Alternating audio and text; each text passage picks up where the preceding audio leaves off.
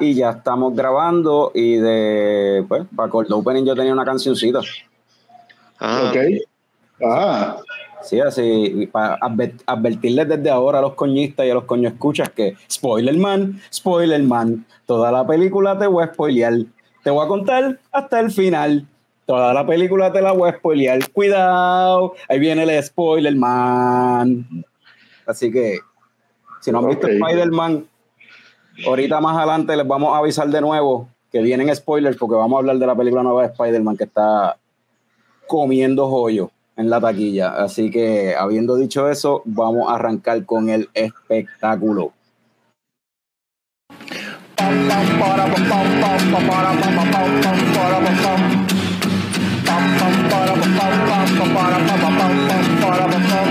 Ya llegó, ya llegó el coño show, el coño show.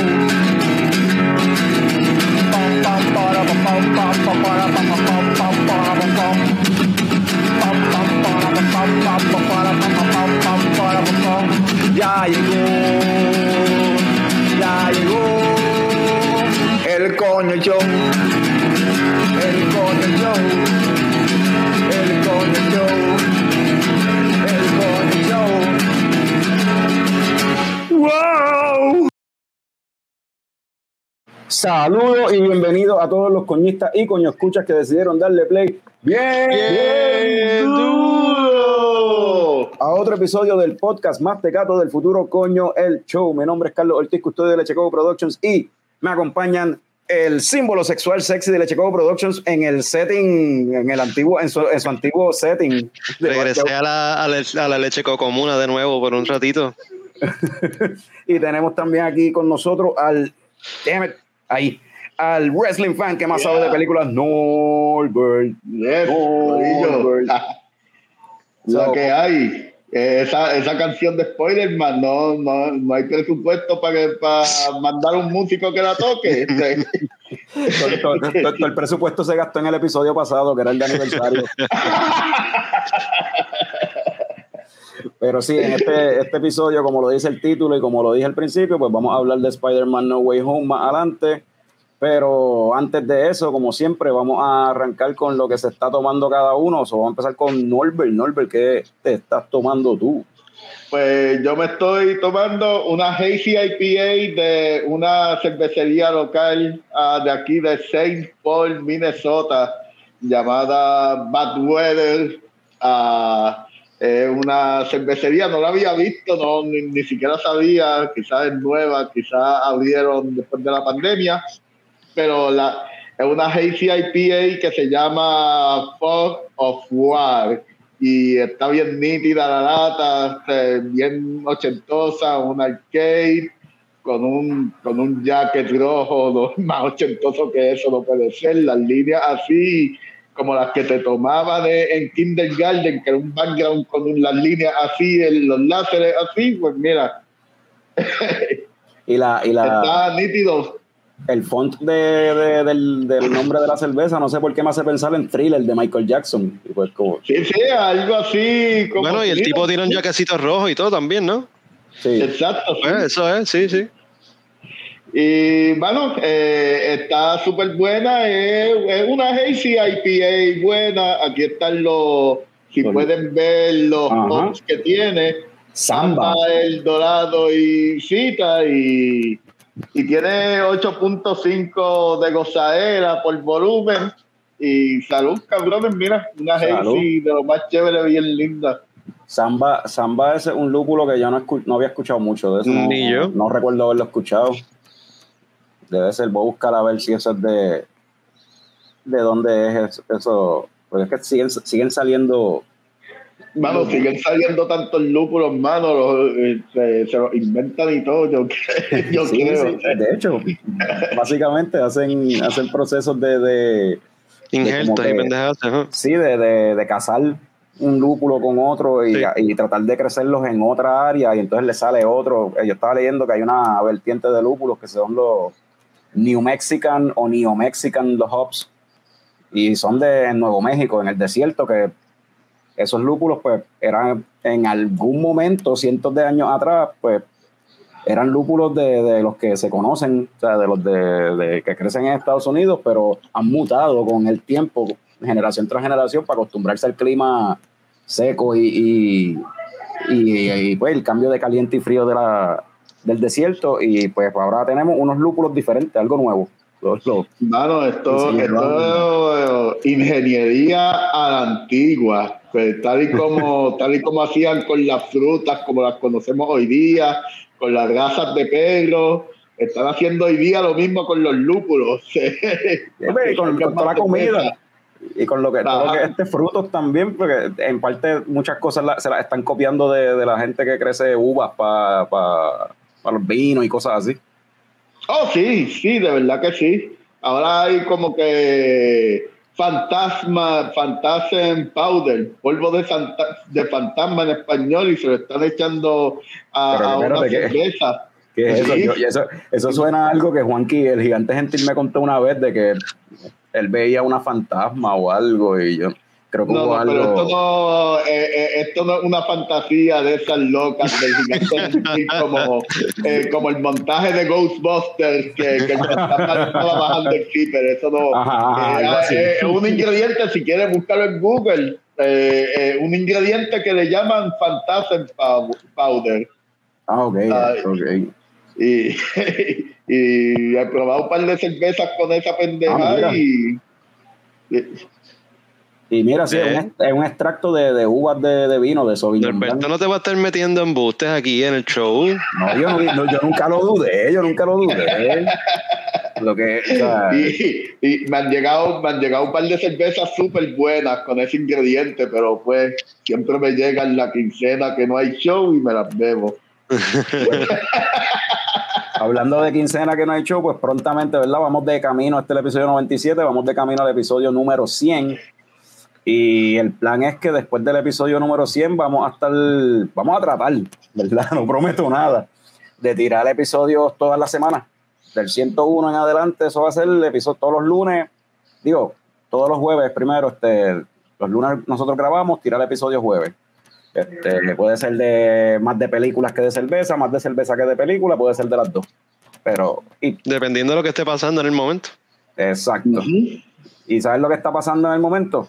Que Francia está tomando una cerveza que no sé, no sabemos lo que es. Yo, Tremendo segue, me encantó. Pues fíjate, me encontré esta caja de muerte en la nevera. No sé de dónde fue que salió. Y está, está bien rica. De- deja ver la lata yo no había visto esa lata ¿No habías visto esa muerto. no mano está coño, súper nítida. Está súper súper nítida Y la cervecita- hermano. Sí, igual que con la con la Blonde y la y la Crash Boat, esta tiene también ese, ese flavor como, como tropical que brega para la playa. Esta Yeah. cervecita está, está bien buena. A Sigo prefiriendo la, la Crash Boat entre las tres, pero esa caja de muerte está buena. esa caja de muerto, pues. a- anoche, de, ¿verdad? Fran llegó, acaba de llegar de Connecticut, lleva yo no sé cuántos meses sin probar una cerveza local. Cuatro meses. Ajá. So, me imagino que esa Crash Boat que se quedó, se quedó ahí, pues eso fue un palo. Mano, Bregó, pues. Pero yo eh, traje cerve- cervecitas de allá también para que, para que prueben. Bueno, Norberto está por allá, pero pues por lo menos Picón y tú pueden probar dos o tres.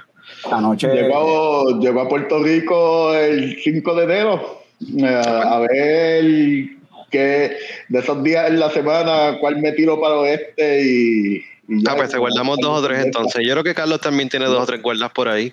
yo tengo un jeguero. Yo, bueno, yo estaba guardando la de Stone Cold, pero como tú me dijiste que no iba a venir en diciembre, pues se la di, se la di un pana. Pero esa tú la puedes conseguir por allá. Anyway, este. ¿A quién te lo estás hablando, a Norberto o a mí? A Norbert, a Norbert. Ah, sí, porque yo la, yo la probé el otro día por allá, sí. Coño, mano, este, que va trip, no lo he conseguido en Minnesota. Estoy- tengo que ir a un wine de esos, de esos supermercados de alcohol que, que se llaman los, los wine estos. Y a ver si lo venden ahí, porque de verdad que no la encuentro en ningún liquor store por acá. Pues, eh, ayer- si no en una de esas páginas que de- deliver beer. Sí, Ayer- o, bueno, una de esas páginas la voy a Yo tener la compré, yo la, comp- porque yo no la conseguí por ahí en ningún sitio. Yo la, eh, la añadí a una compra que hice por la página esta que nos recomendó Tommy, Halftime, Oh, ok.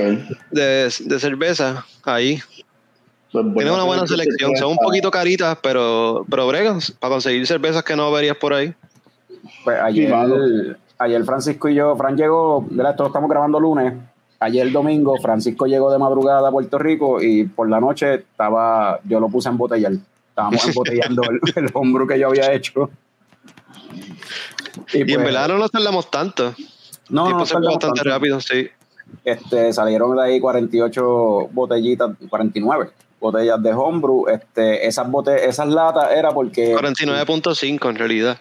el, ajá, el, el, el cofundador apareció y me dijo, si necesitas que te ayude, porque estaba corto de botellas y lo que estaba era bebiendo un montón de Ocean Lab, porque necesitaba más botellas, necesitaba ir bebiendo y bebiendo y bebiendo para poder eh, envasar. Y, y- y Picón llega y como que, mira, tengo ahí tres cajas muertos, si quieres dame tres de las Ocean Lab para yo llevármelas, me las bebo y te las traigo ahorita, para ayudarte a, pues, a, generar más botellas vacías. Yo, pues dale cuando estamos terminando lo llamo y como que mira cuál es tu situación botellística tienes las tres botellas head y me las puedes traer para atrás y él ah mano las puse ahí encima de una mesa y las botaron Ah, diablo, qué cabrón. Pero, pero ca- cabrón es él mismo también, porque él de seguro no se lo dijo a nadie. Simplemente las puso allí en, el- en la barra, Ajá, en una esquinita y ya. Sí, sí. pues yo me estoy tomando déjame ponerme acá en el estoy tomando esto de se llama Ne- Bloody Neon Bloody Neon, eh, hace un tiempo atrás que estábamos vacilando unas cuantas cerveceras de Florida ahí en Puerto Rico, mencionamos MIA, la de Miami, Sí. Miami, Miami Beer Company. Y Picón mencionó algo de que si ves una cerveza que hace tiempo no las veíamos por ahí, si veías una por ahí, pues no la cojas, que probablemente es vieja, pero no. Mira, están trayendo cervezas de, de Miami Beer Company. De nuevo, cool. Sí, Esta fue embotellada en octubre. So, estamos en ley. Y es un, una IPA con Blood Orange. Una IPA con Blood Orange aquí en, en mi vasito nuevo, que yo no sé si el arte se ve, porque es de estos que son grabados. No Casi no se nota, ¿no? A ver si lo pongo full. No. Sí, no, pero no sé, de estos vasitos que, que es todo en blanco y casi no se ve, pero pues es un vasito ahí con un arte gráfico que dice el custodio que me regalaron. Tú sabes, estamos Christmas Chill y toda esa cuestión. Yeah. La, cer- la cervecita huele un aroma así bien cítrico.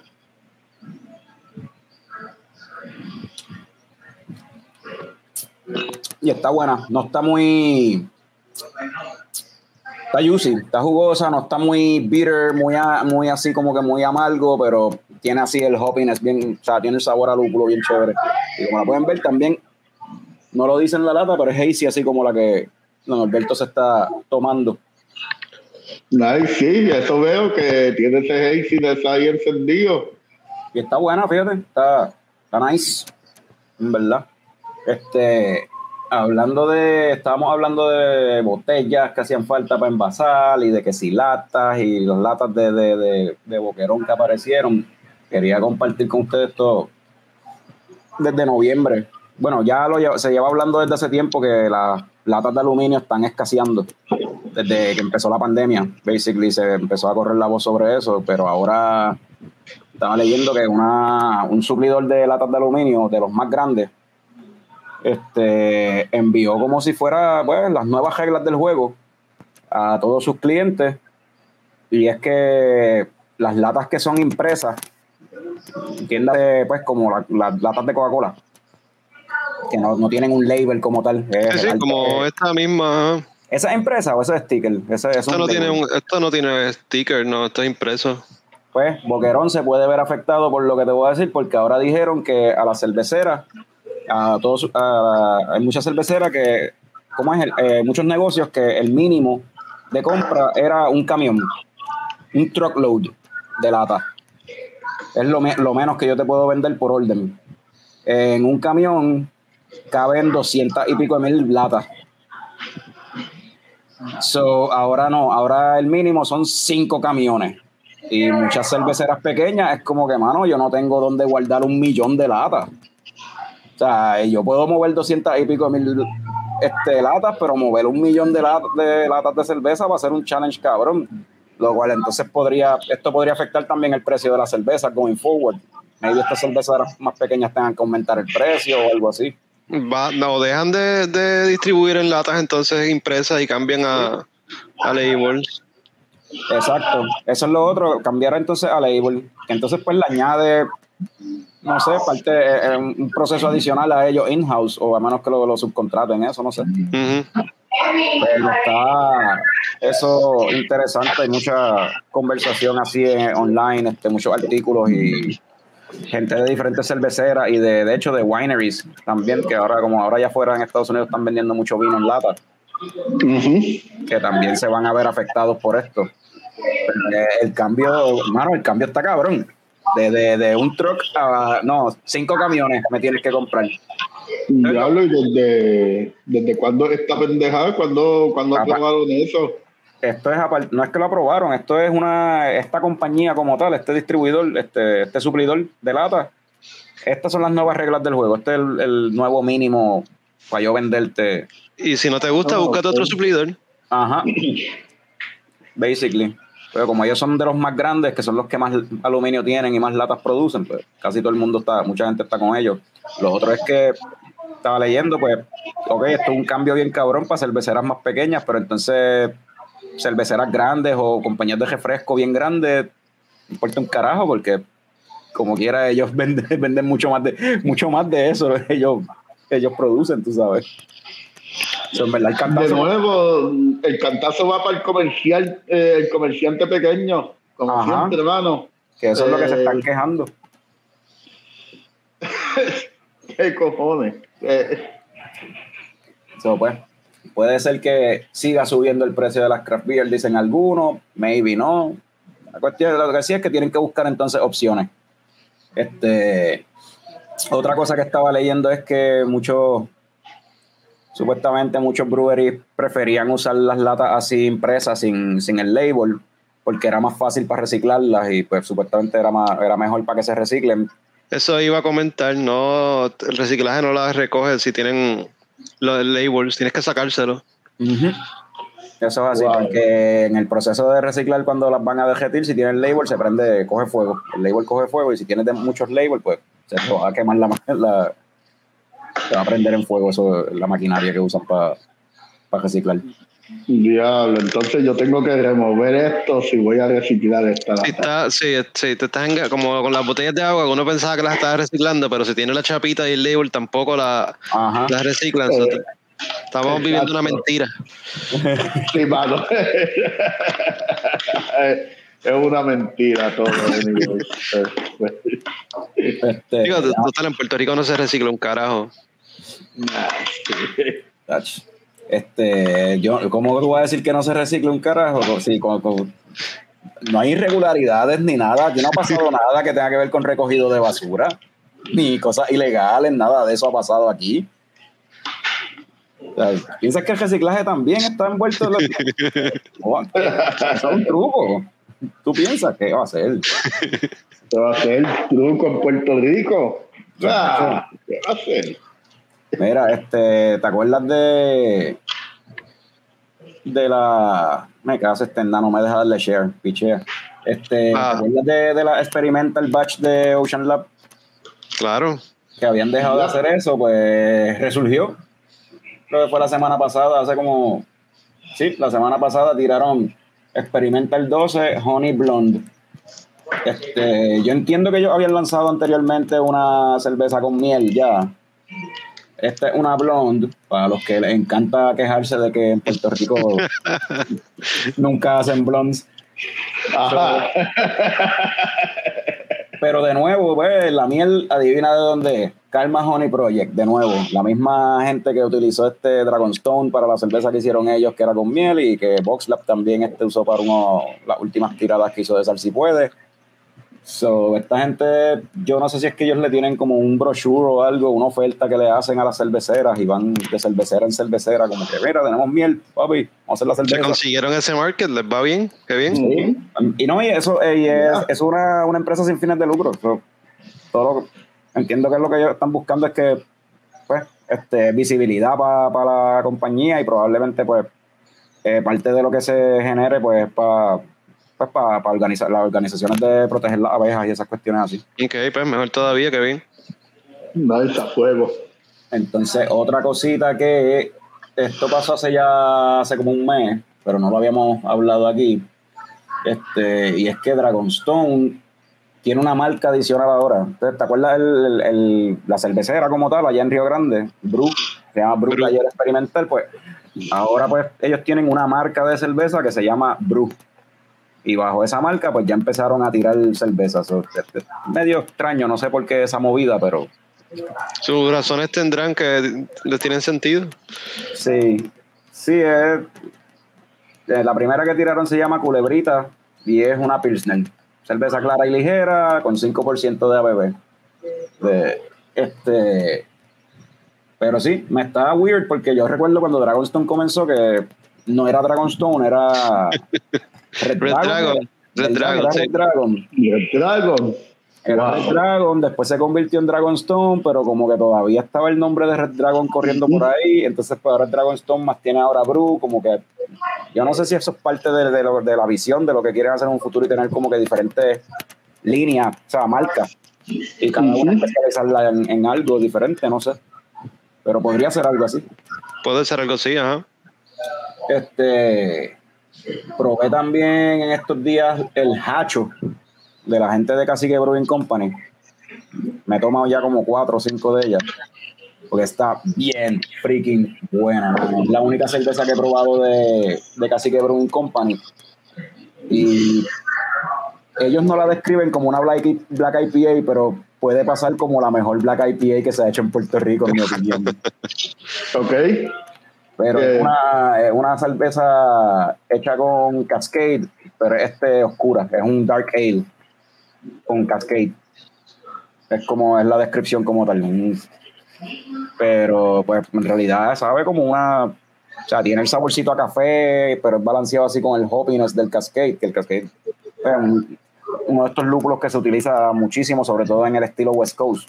Y se usaba muchísimo en, en, ese, se usa muchísimo en ese estilo de cerveza.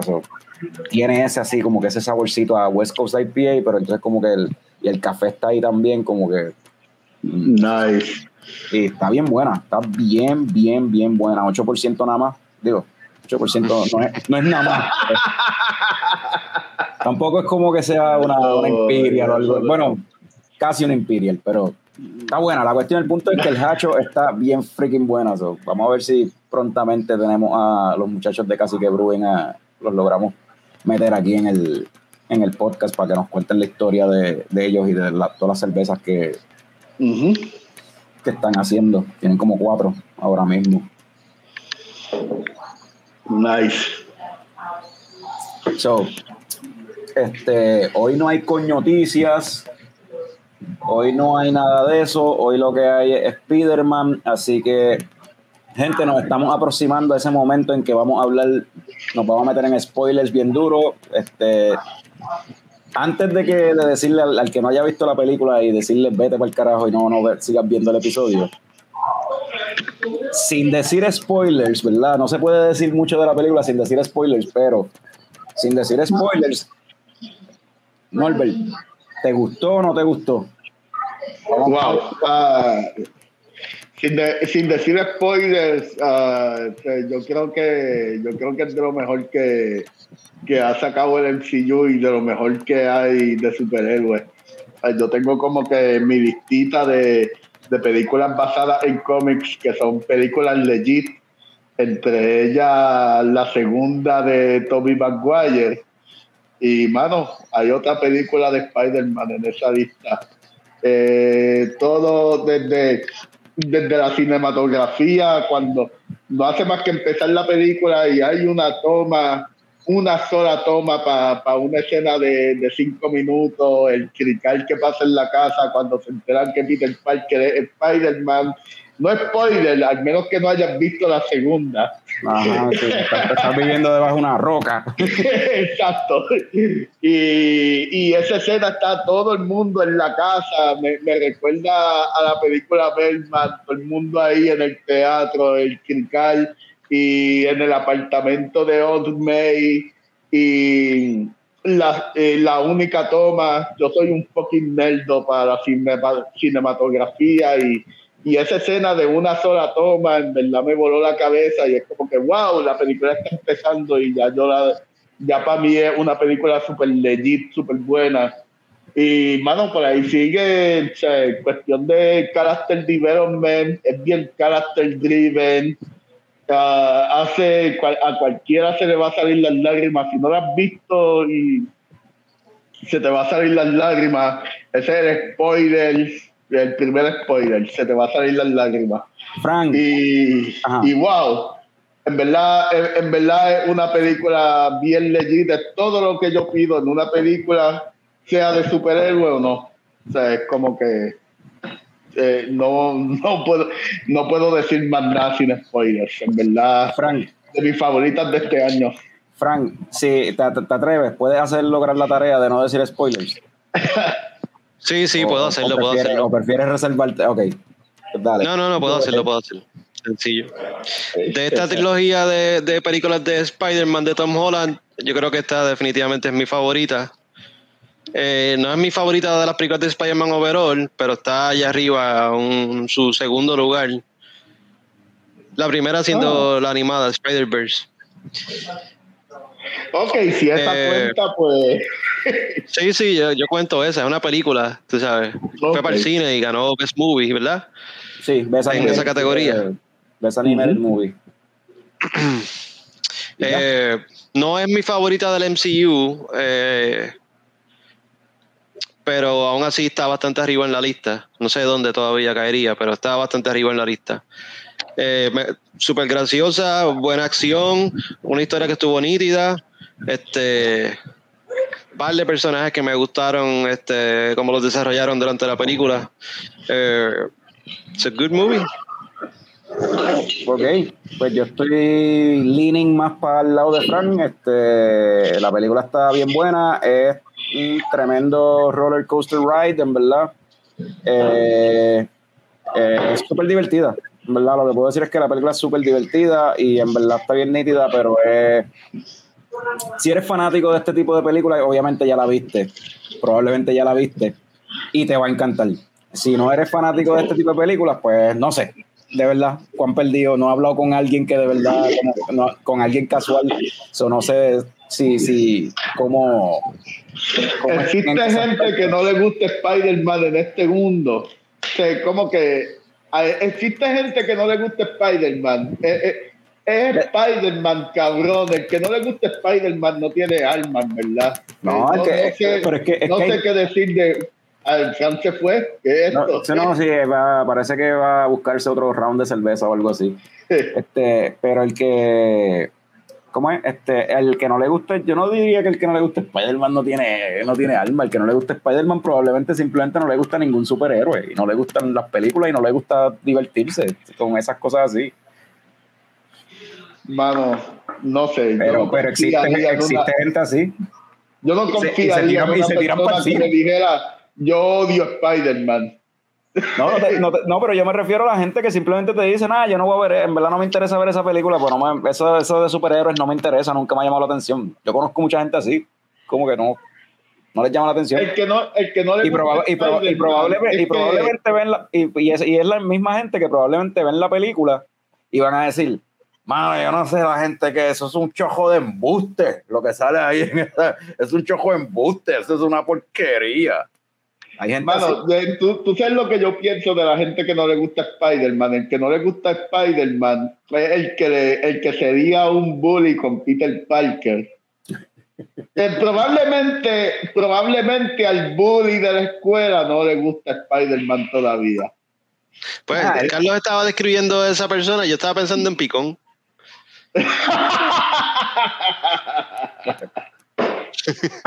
Yo no sé si le era un bully en high school, pero Carlos ahora. No, no, nada que ver. Tú sí, ¿verdad? Eh, eh, por periodo, por, eh, por, ¿cómo es? Por, por la etapa. Pues entonces aquí tienes un bully que sí le gusta a Spider-Man. Y ahí. un bully reformado. ok. Probablemente y, que recae a cada identificado con Green Goblin que con, con Spider-Man. y yo no creo que tú nunca hayas dejado de ser un bully. Anyway, eso es un spoiler right there. That's a spoiler right there. Come on. So, yo creo que sí que ya es hora de meternos a, a hablar de esto. Así que el que no haya visto la película todavía, pues uh, vaya a ver la película y que todavía está en el cine y aproveche. Este, busque COVID en, de una manera divertida. Ya. Este, de ahora en adelante vamos a hablar de spoilers y preparé aquí cuando antes hacíamos los videitos de los reviews. Así que de aquí en adelante, gente, nos vamos a spoilers. Si no te gusta, ya, última vez, última advertencia, desconéctate, eh, dale pausa al video, cierra la aplicación vuelve, sigues viendo el video después de que veas la película. So, eh, Spoilers, spoilers, spoilers. Electric Coco, spoiler review. Spoilers, spoilers, spoilers. Ah, Volvió. Hacía tiempo. Yo, que no- spoilers, papi, no spoilers, Spoiler review. como lo extrañaba. Yo ni me acuerdo cuándo fue que dejamos de hacer eso, pero va, va tiempo que no hacíamos esa pendeja. Yo creo que la última, Antes de María. la- no, yo creo que la última que, que hicimos, no, porque eso yo creo que lo hicimos, lo empezamos a hacer después de María. Después de María, ok. Maybe. Es que no hicimos muchos anyway, pero yo creo que el último que hicimos era de Endgame, actually. De Avengers Endgame, yo creo que fue el último. O fue el de It. No, Endgame salió después de It. Yo no sé, yo sé que desde que compramos los micrófonos aquellos y nos movimos a formato podcast, eh, obviamente ahí ya había muerto eso de los spoilers. Sí, sí, porque eran videos, los spoilers eran videos. Anyway, so, ahora sí nos podemos meter en spoilers, ahora sí podemos hablar, este, Spider-Man, Spider-Man, Spider-Man, vamos a hablar aquí un poquito de Spider-Man, y literal es Spider-Man, Spider-Man, Spider-Man. Todo lo que, todo, todo, todo lo que se había rumorado, todo lo que se había dicho, todo lo que llevan negando que iba a pasar, todo pasa, todo. Es como que es la, la demostración de fanservice más grande en la historia del cine, yo creo. Es como. No. todo- sí, mano. Yo no, estoy, yo no estoy de acuerdo contigo. The Rise of Skywalker. The Rise of Skywalker es la demostración de fanservice más grande. Pues eh, esta puede estar en un close No, no, second. ¿Sabes qué es lo que pasa? Pero The Rise of Skywalker es verdad, tienes razón. The Rise of Skywalker es la demostración de fanservice más grande. Pero este es un fanservice que a todo el mundo le gustó. Ajá, The Rise of Skywalker Y- estuvo bien lo hizo hecho. mal. Ajá. Este es como que lo hicieron bien. Y No deja de ser fanservice, pero por lo menos Well no, executed. Ajá, es, bu- es- well executed y es lo que la gente quería y es como que hasta... Es como que, ah, en verdad me gustó que hasta self-conscious. O sea, la película, la comedia es funny porque es autoconsciente de lo que está haciendo, del hecho de que en cierta forma hasta parodia, más o menos. Las Sí, se fueron bien metas, se fueron bien metas, sí. Las películas anteriores y se tiran chistecitos que tienen que ver con las películas. O sea, la- me refiero a las películas anteriores que no son parte del MCU, tú sabes. So, Ujú. eso, eso me, en verdad, eso fue lo más que me dio risa en la película que me tripió. Este, eh, hasta freak- a mí la cuando no sé si yo creo que no habían pasado como 15 minutos de película y sale Charlie Cox haciendo Just el papel because, de- ajá. haciendo papel de a really good lawyer. Este y pues Daredevil es mi personaje posiblemente, o sea, uno de mis personajes favoritos ever de, de los cómics y, y la serie de Netflix es- para mí está cabrona. Y como que ver a Matt Murdock ahí es como que, ok, all bets are off. Ya yo sé que, ok, obligado estos cabrones. Toby y Andrew, ok, espéralo. Viene todo el mundo. Everybody's gonna be here, cabrón, porque si fucking Charlie Cox salió, es como que ya, para el carajo. Estos cabrones van a hacer todo. Claro, eh, salió del Devil y para mí fue una pompeadera súper cabrona, en verdad. Bueno, no salió Daredevil, salió Matt Murdock. Si hacen algo con Ay, eso, veremos. Salió Matt Murdock, salió Matt Murdock y yo soy un fan de Matt Murdock, mano. Para mí fue una pompeadera cabrona, en verdad. Eh, entonces lo, lo más gracioso es que aquí, no sé, no sé si a Fran le pasa lo mismo en Connecticut. Aquí en la diáspora la gente no se emociona tanto como en Puerto Rico. En Puerto Rico más que por joder estar aplaudiendo y gritando Ah, bien toda la película. Más que por joder Y el puertorriqueño, pues el puertorriqueño es una persona que se pompea de nada, hasta de aterrizar en un avión. Pero aquí la película tiene que estar súper cabrona para que la gente aplauda.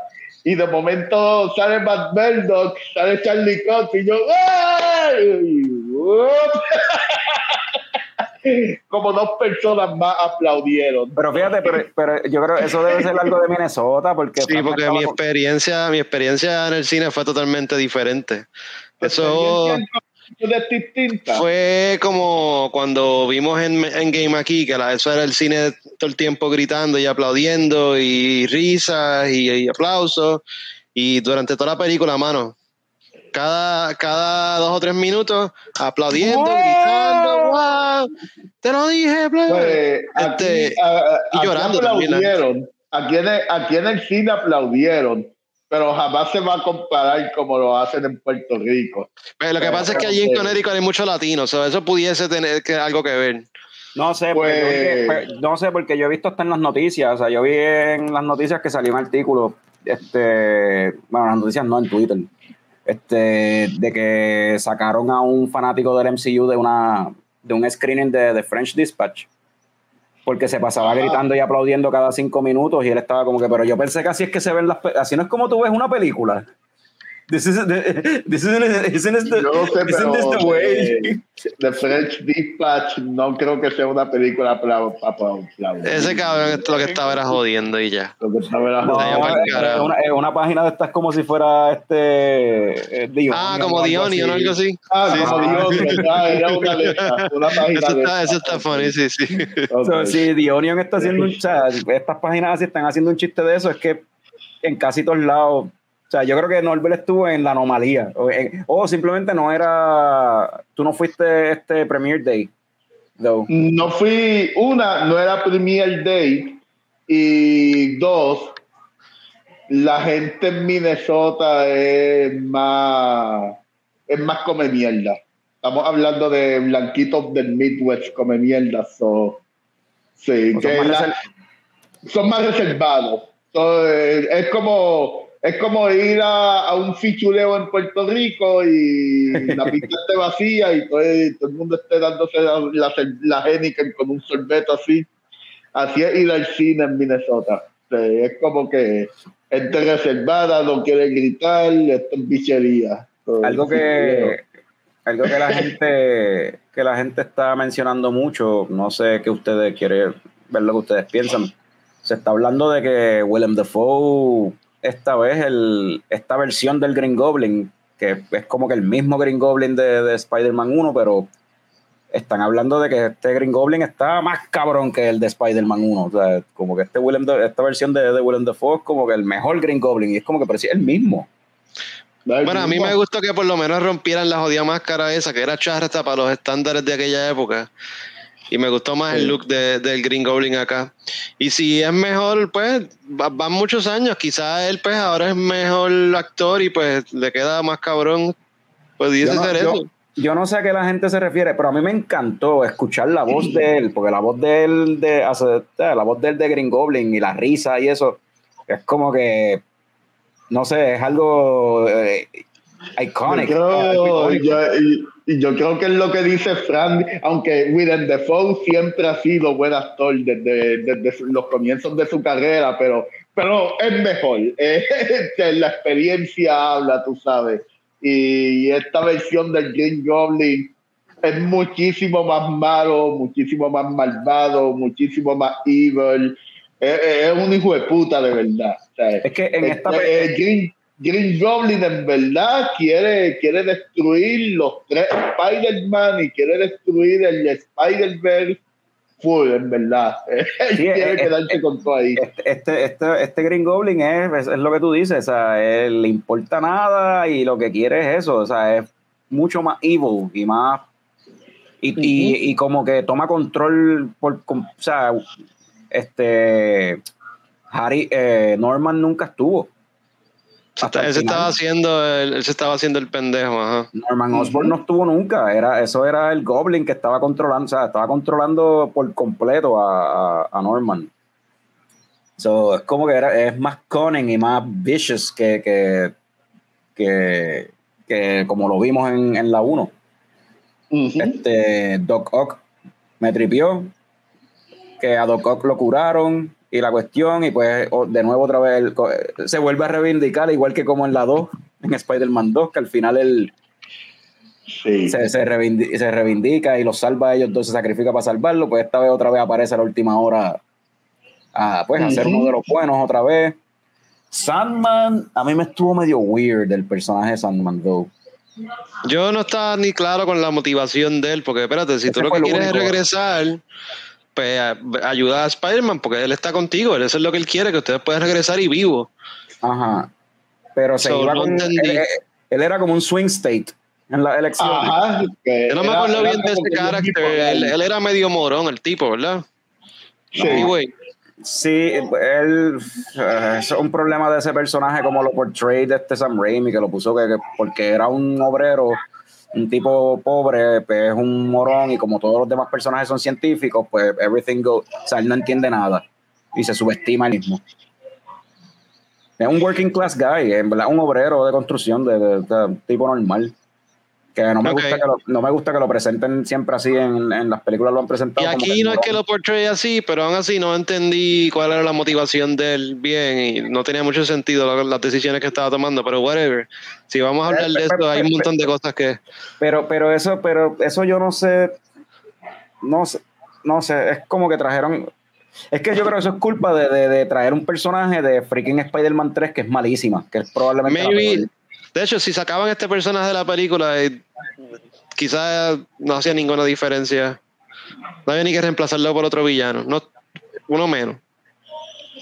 Sería uno menos y ya, en verdad no. Sí. Porque, porque es como que, pero, pero ven acá, y este cabrón no quería ayudar a Spider-Man, ahora está con los malos. Maybe era pero para tener un, para tener un personaje que, que tú como audiencia no sabías, porque quizás tú te sospechabas que Doc Ock iba a cambiar de bando, pero con este, coño, ¿para dónde carajo se va a ir este cabrón? ¿Qué, qué va a pasar? Maybe No, ese era el y- y- punto de eso. Y, y, y yo lo vi, era como que él cambiaba, pero yo creo que era porque, yo creo que él se estaba, él se iba con el, ga- con el lado que estaba ganando. Es como que, ah, mira, o está ese tipo de electricidad. Cuando él sale, la primera escena que él sale, pues está Electro cargando. Este, que ya mismo vamos a hablar de Electro, de ese ahí se puede hablar bastante también. Este, y él viene y decide proteger a Spider-Man, porque este Flint Marco parece que ya había pasado, porque pues, Flint Marco, al igual que Doc Ock en la, en la película, en la historia de él en, en Spider-Man 3, pues él también se, como que he sees the light y vuelve otra vez a ver el, el error The. Error of His Ways, que Peter Parker lo logra convencerle como, cabrón, piensa en tu hija, que es lo más, lo que, todo lo que él estaba haciendo era por la cuestión de la hija. Él necesitaba chavos para salvar a la hija que estaba enferma, es el viaje de Flynn Marco, que era demasiado pobre para poder costear lo- los gastos médicos de la hija, era algo así, en, la, en Spider-Man 3, si no me equivoco, era algo así. O sea, él viene aquí y ayuda a. Spider-Man. Después, cuando todo el mundo gang up on Peter y yo no sé qué carajo, pues él como que dice, ah, pues espérate, yo solo con Peter me van a meter una encendilla y como que no, pues déjame irme con estos cabrones que están ganando. A ver quién, tiene más, Sí. con quién yo me voy. Como que él está ahí velando la guira a ver. Y los traiciona después de nuevo, buscando. Él lo que estaba buscando era regresar, right, a su. ver a su hija de nuevo. Pero, era, pero fue medio weird como lo portray. Quizás pudieron haberlo hecho más, no sé. I don't know. So, Electro, ya que mencioné Electro. el- ese es el personaje de estos personajes que regresaron. Este es el más, el cambio más radical. O sea, De verdad, de verdad que sí. es un personaje completamente diferente. Y mucho mejor. No, by far, o sea, hello. Pero y ellos también, o sea, ellos address eso, no es que lo cambiaron y lo cambié ya, tú sabes. Él dijo, ah, mira, me veo, y por lo menos fueron dos o tres throwaway lines, no, no, no un big deal, pero, ah, mira, en este mundo me veo diferente, me, me gusta como, como el look mío acá, o qué sé yo. Así que el O acaso soy más poderoso. El cabrón Sí, sí. está bien fucking Ajá. cortado, cabrón. Jamie Foxx está fucking entrenando para grabar una película de Tyson. Un No de puede, no puede, no puede eh, fingir ser un, un nerdo y mierda, tiene que estar. Ajá. exacto. Tiene que, tiene que justificar, pero con un par de Oh, líneas justificaron bien ese viaje. Sí, Eh, sí, la, energía en este mundo es diferente y me pompea más, whatever, ya estamos, Y el, está y, bien. el, y el pelo, y se le arregló el pelo. Porque él lo que tenía era un pelo chojeado así, como unos rizos bien weird. Así Él es que- un ser de energía y de seguro él puede cambiar su forma. Lo que pasa es que no ha aprendido cómo hacerlo. Yo no sé. Pero El cambio, nadie se, en verdad no tiene un carajo de sentido. En verdad, eso, eso fue una, nadie tiene un carajo de sentido, pero pues eh, se la doy a, los- a los filmmakers que se sintieron lo suficientemente conf- confident y con- o sea, confiados de que tenían una buena película en sus manos y ah, nadie le va a importar un carajo. Al, al revés, al revés, porque esa es la definición de fanservice. Al revés, nos lo, nos lo van a agradecer, aunque no tenga sentido. Porque la gente se lo va, lo- se lo va a tragar y le va a gustar. Sí. No sentido. Porque no hace sentido. O sea, hace perfecto Bueno, no, sentido. no, No, no, no, hace- lógica las cosas, ¿sabes? A veces hay que pichar. No, no, hace, hace perfecto sentido que uno, dos, tres, cuatro, cinco, como siete personajes viajaron de otro universo a este universo y el único cabrón que le, le cambió el pelo, está más fuerte, como que cambió por completo cómo se ve, es, Ajá, es. Electro, cabrón. Cambió hasta de color, el cabrón era azul. Y ahora vuelve a ser negro. Bueno, todos cambiaron. Este, Doc Ock y, y Norman. Osborn llegaron más viejos. Llegaron más viejos. Ay, cabrón, se ven más o menos igual. Willem Dafoe no envejeció, o sea, y, y Alfred Molina también se ve casi igual, verdad. Eh, eh, el, que, el que le cayó el que le cayó todo de cantazo fue Toby Maguire. Toby Tobey Maguire, sí, oble- no Maguire llegó más viejo también. Ese sí llegó más viejo. Ahí no hubo. Bueno, break, pero por lo menos ahí, viejo, y eso me gustó, que para ellos sí había pasado más tiempo, entonces pues se tenía sentido que fueran más viejos. Exacto. Eso estuvo bien. Sí. So, Tobey Maguire era más viejo. Tobey Maguire, si se fijaron, yo se lo estaba hablando con Frank el otro día, que Frank estaba. Tú me- ¿Cómo era la cuestión que tú me dijiste? Que te hubiese gustado que él tuviese un. un- como un. Sí, como que porque establecieron que el tipo ya, he's, he's been around for a while, o sea, ya le es un, ya le es un don. Parece que ya él tiene su vida hecha y yo estaba esperando ver como en Spider-Verse que vimos a, a, A Peter ¿cómo B. Parker. a Peter B. Parker, pero yo esperaba ver un Tobey Maguire con su pipita, tú sabes, So- soy Spider-Man como quiera, pero pues, mano, ya yo no estoy, ya yo no tengo 20 años. Ajá. Pero- lo único pero que no. hicieron fue arreglarle la espalda, como que, como que dijo. Ah, que tenía problemas de espalda. sí, Tenía- se le trancaba la espalda, eso estuvo eh, Como que. Sí, eso estuvo gracioso. Eh, Todas las interacciones entre los Peter, este, a mí me encantaron. Sí. Y era, y era to- tocando también de nuevo, como lo mencionamos este ahorita, que, eh, que lo que yo mencioné de que el humor de la película, las partes más funny es la interacción entre ellos tres, y es por lo, es por, es porque los chistes hacen referencia a las cosas que nos quejamos de las peores, o sea, las peores partes de las películas de Tobey Maguire y de Andrew Garfield, las peores cosas de esas películas, de- se, la- se burlan de ellas en la película, se las vacilan. sí. El Rhino, este, de Rhino, de la cuestión de Venom en Spider-Man 3, este, se, eh, se burlan Andrew de- Garfield, este, haciéndose sentir como que yo soy el más mierda de todos ustedes. Y no, no, no, you're amazing. Really, you're, amazing. You're amazing. De The Amazing Spider-Man. so. Y lo de no, y lo de Peter number three, el, of course I'm number three. No, papi, que se tiraron el meme live action, el GIF. Se tiraron el GIF ahí live action. Cuando Ned dice, está en el laboratorio y Ned, Peter, yeah, what? Los tres a la vez. Y es como que, ah, well, well, como que empiezan a señalarse, cabrón, como en el Mano, en verdad, esa ahí, a- aprovecharon para hacer las cosas un poquito más graciosas, pero me tripió como que no me, como que no le quito a la película, no, se, no me distrajo, se, como que lo supieron hacer. Sí, bien es fanservice, pero bien ejecutado, como dijimos ahorita. Sí, fue un fanservice bien ejecutado por la película está fun y en verdad es bien divertida desde que empieza. Desde que empieza es divertido, o sea, you're having fun, te está, está entretenido, está y todo el journey de Peter pues está cabrón. Doctor Strange lo está un poquito castrado en esta película, pero pues whatever. Este eh, hay varias cosas ahí que aparentemente Peter Parker puede hacer que no las explican nunca en la película anyway, que hasta Doctor Strange no sabe, no, no entiende cómo él las hace y cómo logró hacerlas, pero es como que, pues, la película es de Spider-Man. O sea, eso es como en los cómics, tú no puedes poner a un tú no puedes poner a, a Wolverine perdiendo contra Punisher en el cómic de Wolverine, Ajá. ¿entiendes? O a- Ajá. O a Punisher perdiendo contra Wolverine en el cómic de Punisher. So, uh, Exacto. I get it. Eso yo, I get it, right? El hecho de que en el Mirror Dimension, Peter pudo, le ganó a Doctor Strange. En realidad lo que hizo fue escaparse. Pero este, yo, algo que yo iba a mencionar. Eh, Bueno, escaparse y dejarlo encerrado ahí por 12 horas o algo así. ya. Que no fue hasta que Ned lo, lo sacó. Sí, y, y, y, eh, eh, eh, sí, pero en eso Stephen es como que estaba ese también en parte del humor ahí, de como que este cabrón, ah, sí, sí, vamos a ver, como que, ah, que se, se- no, cabrón, como que se encojonaba con él y volvía a ser a se volvía en Doctor Strange, eh, huele bicho mode. Ajá. O sea, arrogante y como que, porque se acordaba, esto es un chamaquito. o sea, estaba esa, esa cuestión, pero este, yo iba a decir algo, sigan hablando ustedes en lo que me acuerdo, mano, pero iba a decir algo. Pues, ¿Qué, qué ibas a decir? Ah, Ay, carajo, estamos hablando Bueno. de los. Ah, ya me acordé. De los tres Spider-Man, de los tres Spider-Man, mano.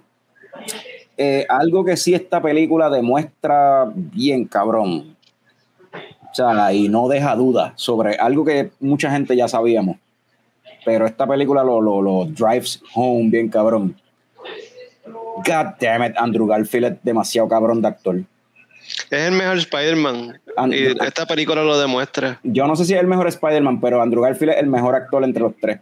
Puñeta, porque ese mamá, yo estaba viendo la película y yo estaba como que, cabrón, ya, a este cabrón me va a hacer, cabrón, después no pongas esa cara que me dan ganas de llorar, basta. Como que cada vez que, Por lo menos fue Sí. el mejor Peter en esta película. cada vez que tocaban lo de Gwen, mano, él, él- la- él se transformaba bien, se me paran los pelos porque él- Sí, sí, tú veías lo que él estaba sintiendo, sí, Eh, le ese- quedó cabrón. Y no, y la cuestión de como que tiene sentido, como ellos desarrollaron, como que aunque no hubo una tercera película de Amazing Spider-Man, como que en cierta forma te dan detalles para que te imagines lo que venía después, porque él se fue dark, aparentemente, que es lo que le dice a, a- a Peter, a Tom Holland, de como que yo no quiero que tú te vayas para donde yo me fui, cabrón, como que yo me fui, yo, de, I- yo dejé de pull my punches. Y, pues, sí. y fue peor. Como que, y yo no quiero que tú te, te vayas así en, en ese viaje, te vayas dark. Y, y me gustó eso. Y cuando MJ se cae y el glider se lleva a Tom Holland, y entonces él ve que MJ es como que está tan cabrón que él, no, not again, como que para el carajo, yo no, esto no puede pasar de nuevo y se tira bien cabrón a salvar a MJ. Eso estuvo bien cabrón, ¿verdad? Sí. Sí, ah, en verdad, en verdad estuvo cabrón y tú tienes razón. ah, Andrew Garfield eh, es buenísimo actor. Mano, eh, está, está un fucking underrated porque la realidad es que era, era estado en películas bien cabronas. Este, si no me creen, vean películas como Hacksaw Ridge, Silence, ah, Social Network. Silver Lake, The Social Network, ¿sí? Dicen Sí, que ah, Tic. Tic Boom está cabrona. Tic Tic No la he visto Boom todavía, pero dicen que está- cabrona. Tic Tic Boom está sonando mucho y eventualmente la vamos a ver. Yo, yo personalmente estoy loco por verla, no he tenido el de verla. Pero sí, este. En realidad es una, es un actor, es un dramático actor, ah, Ujú. super full. Y para mí, y para mí, yo me voy a tirar la paloma y yo lo voy a decir, para mí es el mejor Spider-Man con la mala suerte de que las películas en las que él resulta estar no estuvieron bien ejecutadas. Pues, eh, pero en realidad, eh, en cuestión de, eh, de la estética del costume y las frases que se tira cuando es Spider-Man, este, para mí no es el mejor Peter Parker, porque tiene unas cosas cuando es Peter Parker, pero es más culpa del director de esas películas de Amazing Spider-Man que de, de él mismo. Pero realmente cuando él tiene ese traje de Spider-Man, es, es, es lo que yo espero de Spider-Man, los catchphrases, ah, todo, todo el costume, es la versión que a mí me gusta de Spider-Man con los ojos así. Mano, Andrew Garfield está cabrón y yo quisiera que salieran más películas. No, salen bastante. Y, ah, y Case in Point, estaba averiguando, estaba chequeando. Bueno, más películas de Spider-Man. Hay Ah, ok, un ok, montón de ok, ok. películas que él sale. Ok, sí, Neo, pero estaba chequeando, ¿verdad? Porque estaba confirmando algo antes de decirlo, para no decir disparates como siempre. Es el único de esos cabrones que sí, ese cabrón fue nominado para un Oscar como mejor actor por Hacksaw Ridge. Ujú. Hacksaw So- Ridge está cabrona, esa película So- so, está sí, bien o sea, cabrona. a- hasta es reconocido hasta por, por la academia, tú sabes, por, por los awards, de que sí, en, en efecto, el tipo es un actor bien cabrón. Tom Holland no se queda atrás, hablando claro, cuando en la escena cuando eh, muere Hot May, No habíamos tocado eso todavía, ajá. En, Ujú. este, en esta le dan ahí el, el, el Uncle Ben moment, pero en vez de ser Uncle Ben es On May la que muere. Ujú. Este, y Tom Holland también cuando pierde a un May, el, el acting de él, y también después cuando está de frente al- en, la, en la pelea final con, con Willem Dafoe, el odio, la ira, como lo, lo, lo- lo- se lo lleva, tú sabes. El Darkseid lo consume. O sea, tú ves en la expresión facial de Peter Holland, digo, de Tom Holland, de Tom Holland una cosa cabrona y lo que me hace es este, sentirme hasta looking forward eh, la peli, el próximo- algo que yo escuché de una próxima película que va a hacer que es un biopic de Fred Astaire Ajá. que él va a el pues, papel y la tipo- realidad es que sí. y, el Tom tipo, y el Parker- tipo baila cabrón Tom Holland baila Tom- cabrón sea, Tom Parker es buen actor desde chamaquito. Nah, Tom Holland es buenísimo actor desde chamaquito. Es bien jovencito, bien nene. Hizo una película ba- basada en, en los terremotos en Tailandia. Fue en el 2004. El maremoto bien grande en algún país asiático que no me acuerdo. Creo que la película está en Netflix. eh, ah, y en realidad es una película súper buena y él demuestra desde chamaquito que, que es tremendo actor, que, que en realidad él hacer de Spider-Man y estar, tener la fama que tiene tan joven, no es suerte, en realidad él lleva desde bien nene actuando y él Sí, yo- yo le- ha sido buen actor. Yo leí que cuando chamaquito él estaba en una producción lo que sería Broadway pero de allá de Londres Sí. no me acuerdo cómo se llama, este, pero ajá, algo como similar, y él hacía, él era el, el personaje, el, ¿cómo es? El personaje principal de Billy Elliot, chamaquito, de, de la obra, de la obra, y para Sí. eso tienes que bailar ballet y todas las jodiendas. Y Sí. que tú me dices, que tú me dices de un británico haciendo ese acento de, de Queens tan perfecto. Mano, un fucking británico haciendo acento de Nueva York súper perfecto, que ninguno de los dos predecesores pudo hacer tan bien. Es como que, wow. Y, habla, y hablando de perfecto, la película no es perfecta, ¿no, Albert? No venga. Ah, no he- yo no he dicho que la película es perfecta. ¿Hay algo que le cambiarían? Yo tengo un poco, un poco de issue con. Con Bueno, y esto tú y yo, Carlos, lo hemos hablado, y esto es un problema que hay en muchas de las películas del MCU. Es como que. pues, Todo esto es culpa de Peter, o sea, todo esto es causado por el mismo Heroes. Entonces, estamos de nuevo resolviendo un problema que causó el mismo Hero al principio de la película. ¿Y cuántas veces le hemos visto en el MCU eso ya? Ah, bendito. Todo el tiempo. Todo, esa es la especialidad de Tony Stark. todas, las- todas las películas de Tony Stark. y todas las que y, todas- y las de Avengers, by the way. porque- todo el MCU se basa en errores que Tony Stark O sea, cometió. de hecho, si Tony todo- Stark no, No, hubiese cometido solo esos Tony. errores, no, no tan solo- y no tan solo MCU. Tony, lo que dice Frank es verdad. O sea, todo el- y lo que tú dices es todo el MCU básicamente. Mira, si están viendo la serie de Hawkeye, de nuevo, es Cricales que ca- causó Hawkeye cuando se fue al garete y se, se volvió Ronin. O sea, o sea, de nuevo todo es, o sea, es lo, siempre es como que lo- los issues son provocados por los mismos heroes. So, si no hubiesen heroes, quizás no, no habrían tantos issues así intergalácticos. Thanos was y- y right. épicos.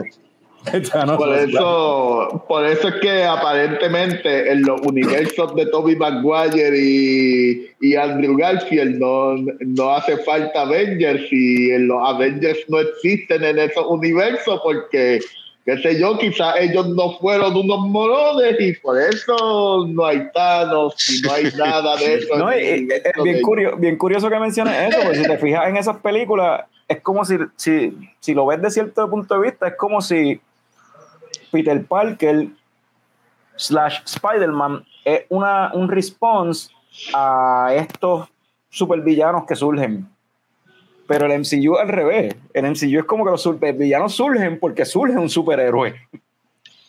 Sí, mano. Que es lo mismo el- que el- pasa con los villanos de Batman. Todos son creaciones del mismo Batman por existir en primer lugar. De hecho, no habría un Joker sin Batman. eso está interesante. Estaría gufiado eh, escribir una historia en que se demuestre que en realidad todos esos villanos son una creación literal del, de Batman. Y él, él- y él se está imaginando todo eso. Hay un par de, de historias así de fanfiction que están tan interesantes, sí. Bruce es un Sí, paciente de hay- Arkham. Bruce es otro hay paciente más de alguna- Arkham. Hay alguna historia de que, de que Alfred el que hace esos villanos. Mira, este. ¿Qué más?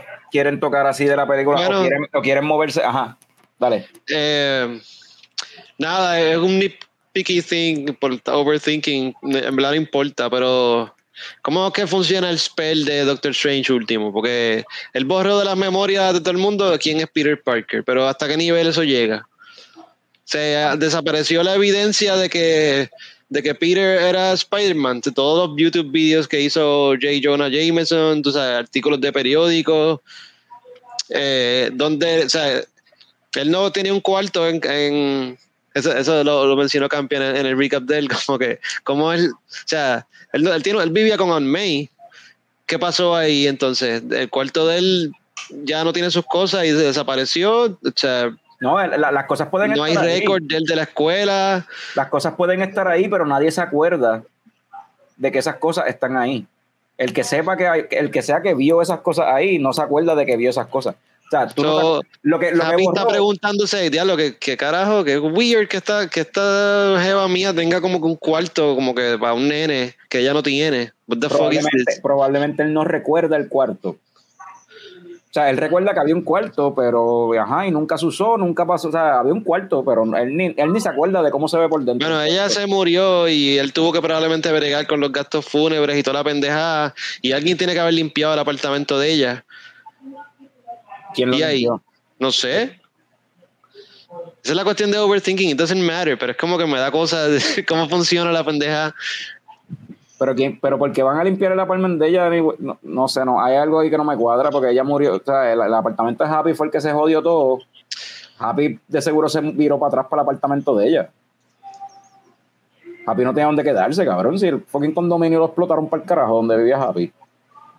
Y probablemente Happy, y yo no sé cómo Happy está libre, se supone que él lo iban a meter preso porque tenía fucking tecnología de Stark allí que se supone que hubiese entregado. Pues, es que pues, yo no sé si esos eventos pasaron. Tú sabes, cuando hicieron el deseo, como que todo se dio reset y nada pasó y ya. No, bueno, es que no, no es, yo no creo que sea que dé reset, pero es simplemente que la gente se lo olvidó. O sea, todo lo que So, él que ver tiene seguro social y él Y- y puede no- tener una vida como Peter No. Parker. Él existe. él, pero nadie se acuerda. Y los récords no existen porque nadie sabe dónde están.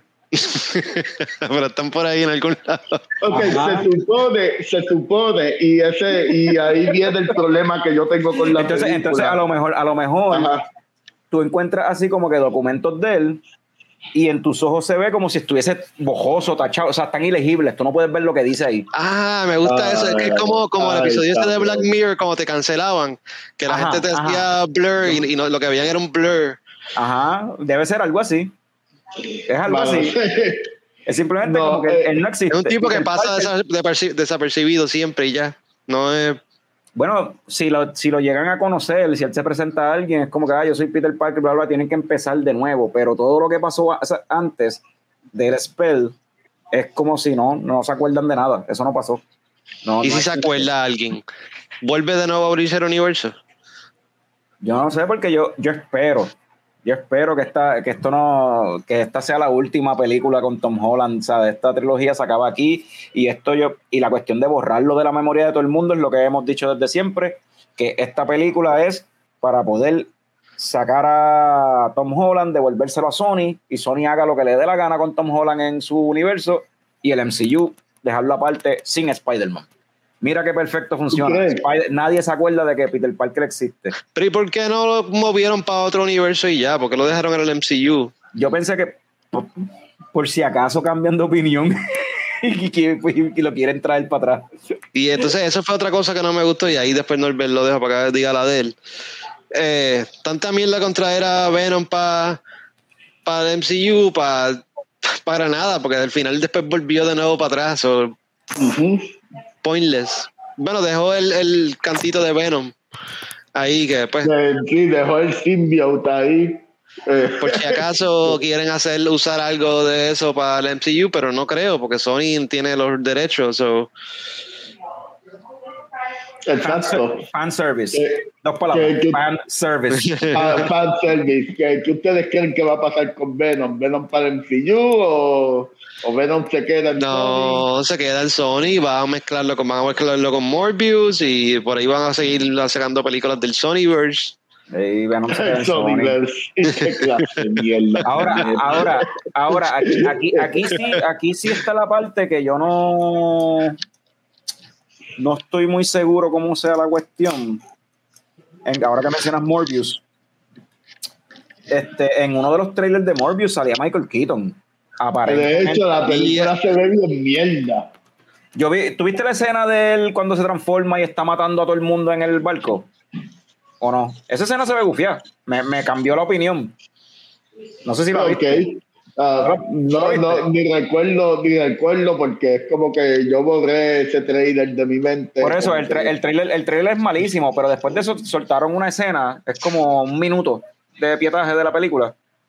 Y es Morbius going berserk, basically, matando un jeguero de tipos a los Logan en Logan, tú sabes. Ok. A los Sí. Doctor Octopus en Spider-Man 2, cuando tiene las garras en el hospital. Diablo.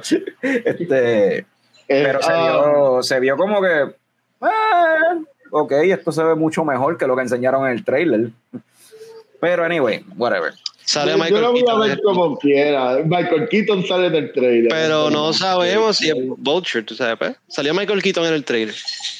Pues por esa es la cuestión, no sabemos si es Vulture o si es Vulture, pero el Vulture de, del MCU, ¿sabes? Como igual que Charlie Cox salió haciendo de, de- o sea, ya sabemos que Charlie No Cox es el mismo Daredevil de, ajá, de Netflix. ¿eh? igual que Vincent D'Onofrio, si no han visto el episodio 5 de Hawkeye, al final pues, Spoiler del episodio 5 de Hawkeye salió Vincent D'Onofrio, sí.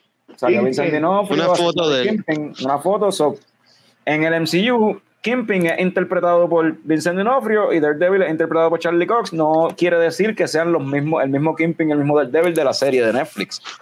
que quizás este Michael Keaton en Morbius, no sabemos, maybe es el Vulture, pero interpretado por el mismo actor. O, Está bien. Ya la no audiencia es está acostumbrada a estas cosas. Yo no creo que esto confunda a nadie. O, es que, o es que- o es que cómo- Morbius no está en el mismo universo. Bueno, no, es que Morbius menciona a Venom en el trailer. So, ¿cómo No, y carajo? Tom Hardy supuestamente va a salir también, aunque no sé con grande es el, probablemente es una mierda de, de papel como en, en esta de Spider-Man, pero supuestamente va a salir. Sí, eh, yo creo, yo no sé.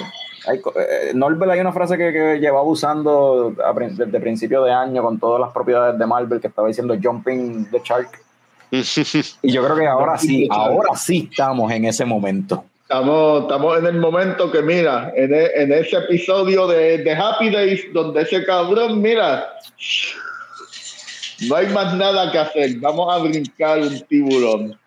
So, eh, en un en un ski. Bueno, este, Pero sí, es, eh, eh, ese era el problema que iba a decir antes de irnos por esa tan, tangente de Morpheus y Venom. Ese final de que todo el mundo se olvidó de Peter Parker, para mí que, que el, el final apropiado es que todo el mundo se olvidara de que, de que Peter Parker es Spider-Man, no de que todo el mundo se olvidara de, de Peter Parker, porque es como ustedes dicen, de puñeta, el cabrón no va a tener récord en la escuela, el cabrón no va a tener seguro social, qué carajo, tú sabes. Y me parece como que, como que de esos finales bien pendejos, como, ay, ay, mala mía, los comments van a llover de, de fanáticos de Dragon Ball Z insultándome. Pero cada vez que hay un crical, encuentran cinco huevos de un dragón y esos cinco huevos del dragón cambian todo. Ahora eso está pasando en el MCU. de que- sí, porque ahora está como Doctor que, Strange. Pero esto En tuvo consecuencias. No se quedó Esto- ahí. Esto tuvo consecuencias porque si te quedas hasta el final de, de los créditos, tienes el primer trailer de Doctor Strange Yeah. And the Multiverse of Madness, que de ese trailer lo que, lo que tengo que decir que más me es como que sigo pensando lo mismo que cuando vi WandaVision, que bichota se ve Elizabeth Olsen con ese el costume con, con el, con, el, con el costume del cómic, sí, con mano. el, sí, con el costume que tenía en. WandaVision. El costume que tenía al final de WandaVision. Ese costume le queda, se ve tan cabrona con ese fucking costume. Me encanta cómo se ve. me pompió. Eh, la nueva película de, de Doctor Strange, dirigida por el director de la primera trilogía de Spider-Man. Ajá. Sam Raimi, mano. I believe in Sam Raimi, mano. No la puede cagar con Doctor Strange. Vamos a ver qué, qué- cuál es el revolú con Doctor Strange, porque pues ahí yo creo que va a ser el, no sé, ya yo ni sé, ¿verdad? Tienes a Loki por el otro lado con lo del tal, o sea, todo esto. Y como, a, como a ese director le gustan las cosas mágicas, con eso del necronómico de. Evil Dead y eso, so, vamos a ver con qué, con qué aparece, con qué se, cómo se tira la maloma en esta película, en verdad. Lo que sí Yo del trailer-. Lo que sí del trailer, no sé si viste, Frank, este, aparentemente el Doctor Strange, este Evil de de What If, Sí, por lo que O sea, se dio a entender, me- van a hacer What If Canon ahora también, porque ese personaje que fue bastante importante en esa serie, salió un par de episodios. Eh, pues, quiere decir que él es canon y vamos a verlo en live Yo action. me, ajá, yo me pongo a pensar, yo me pongo a pensar en What If. Yo creo que ese fue mi episodio favorito de What If, ese episodio de Doctor Strange. Mucha gente piensa igual y yo soy de la minoría que ese fue el menos que me gustó. De verdad, ¿por qué, por qué fue el menos que te gustó, mano? O sea, es demasiado dark, demasiado triste. No, no me gustó porque como que hace what if, como, una- como un what if story, es como que bien, como que es bien, pienso que es bien unimaginative en cuestión de what if, porque es como que esto no es un what if, esto le pudo haber pasado al, al Doctor Strange del, del MCU. Que ustedes sepan, ustedes que leen más cómics que yo, esto le ha pasado a Doctor Strange en el canon. Yo no recuerdo haber visto nada de ningún cómic así de que hay un Evil Doctor Strange. Pero es bien De- de- no probable. no Hay- dudo que ha- haya pasado, porque qué carajo. Pero no, nunca he leído nada ni he visto nada de Evil Doctor Strange. Eh, me tripió ese personaje y me tripió más que lo volvieran a traer para atrás, para, el final y el rol que, que, que tomó al final de, de, ese- de esa serie. Que no sé si, si es el mismo carácter, si, si, lo, si, si van a tocar eso. O sea, él, es- él- él es el guardián de ese Pocket Universe donde tienen al, al mega este, Ultron Vision y a y al Evil este, ¿cómo es que se llama? Killmonger. Ah. Sí, pero, pero, bueno, pero eh, esa gente, eh, esa gente era de diferentes timelines cada uno. Pero ellos quedaron encerrados como que en una esfera y eh, él se quedó con él. El Watcher le dio esa tarea a ese Doctor Strange. Mira, este es tu penance. Te tienes que quedar aquí forever velando esta mierda que estos dos no se escapen. Y ahí se acabó Ah, la historia ok. de él. Ok, Sí, ok. Porque él fue responsable por destruir su universo y pues Pues Sí. hay que, hay que ver, eh, quién sabe lo que va a pasar, eso es un solo trailer, no sabemos. Sí, sí, no, a la mujer es otra personaje que ni tiene nada que ver con, con eso. Eh, pues, Pues yo, se parece. yo no, yo no sé, pero salió una bestia ahí con tentáculos y qué sé yo, bien similar a la, a la que él absorbió, que, su- que supuestamente era bien poderosa y él la absorbió y le salían tentáculos así. de- Sí, son un par de cositas como que coño, tiene que ser igual, tiene que ser lo mismo. So- so Pero vamos a ver. esa- la bestia esa salió ahí, que no sé cómo se Pero yo creo que llama. eso es un carácter No. conocido de, de ese mundo de Doctor Strange. Oh, wow, no me verdad. Sí, Sí, la criatura esa.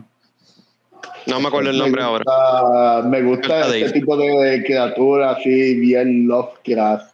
Ajá, eso es, ese, es el, ese es el flow que tiene, sí. Pues si no, no sé si tienen algo más, pero si no, pues no sé si nos vamos para Yo creo que hemos hablado suficiente de... Sí, sí, vamos a cerrar esta, esta parte. Si le, que le dan leche o coco, yo tengo ya la mía. Dale, tírala. Yes, qué bueno, porque tenía miedo de que alguien me la quitara. Yo le voy a dar leche.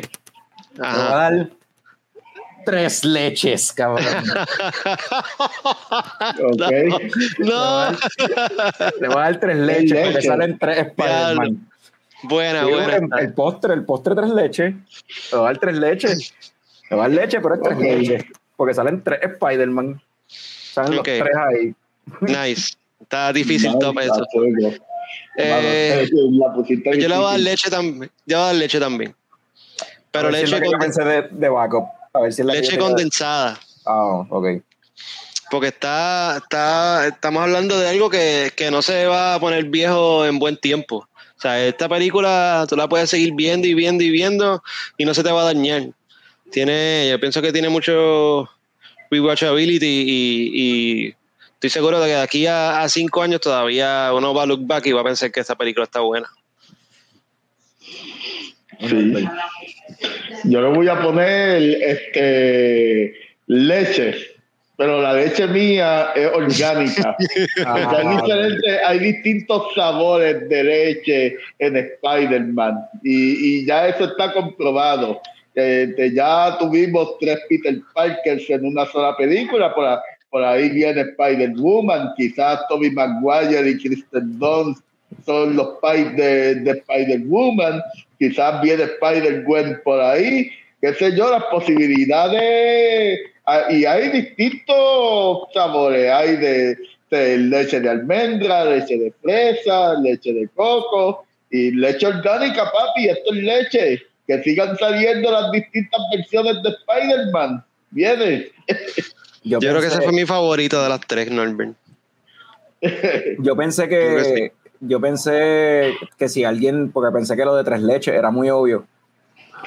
Y pensé era tan obvio que nadie se le ocurrió eso. No, nadie- nadie- nadie se lo yo ocurrió, pensé que era muy obvio y tenía, y tenía uno de backup. Si ¿Cuál alguien, era? si alguien leche, tres monjitas. Tres mojitas, las tres mojitas, los tres Spider. ya. Pero sí, este Norbert mencionó a Spider-Gwen y yo no sé qué, vieron el trailer de Across the Multiverse, la próxima que para mí sigue siendo la mejor película de Spider-Man sigue siendo este este eh, la animada de Into the Spider-Verse, Into the. Spider-Verse con Miles Morales, este y pues la, la ¿qué es esto? Es un revolú. Ah, Eh, aquí no está Este- Picón, Tito Documentales faltó hoy. Sí, sí, es que este, pero tiraron un trailer ahí como un teaser de, de la segunda, de la, de la próxima película, no sé si lo vieron. Eh, lo vi por encimita, este, más este Multiverse Travel, tú sabes, seguimos por esa misma línea. Sí, pero esta vez Pero- Ma- Miles aparentemente es el que va a estar Es el que cruza, sí. Es el que va a cruzar. Ahí está el twist. So, vamos a ver otro, otro Spider-Man diferente. Bueno, sale él peleando con Spider-Man 2099 y cuando yo vi eso, Sí, que claro. los últimos A nítido.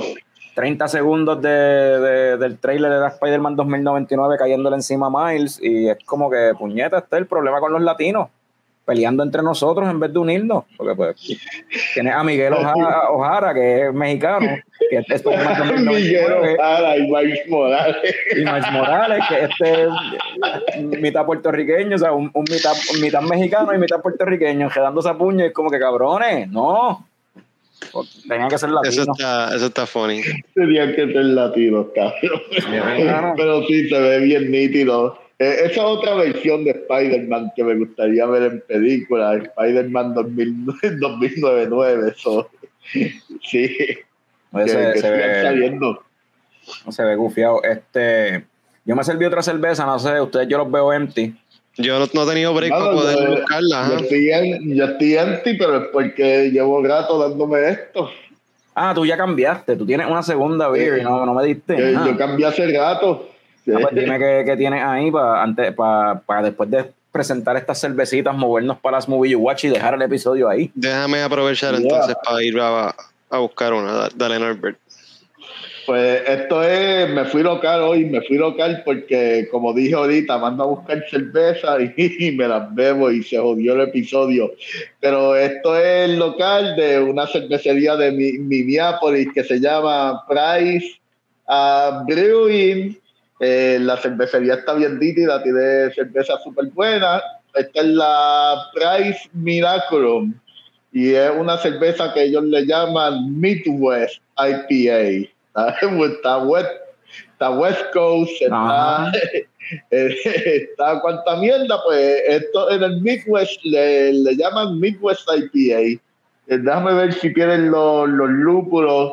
Pues aquí tienen toda la información, es poppy, es maltosa y de verdad que sí lo es. Y aquí si pueden ver...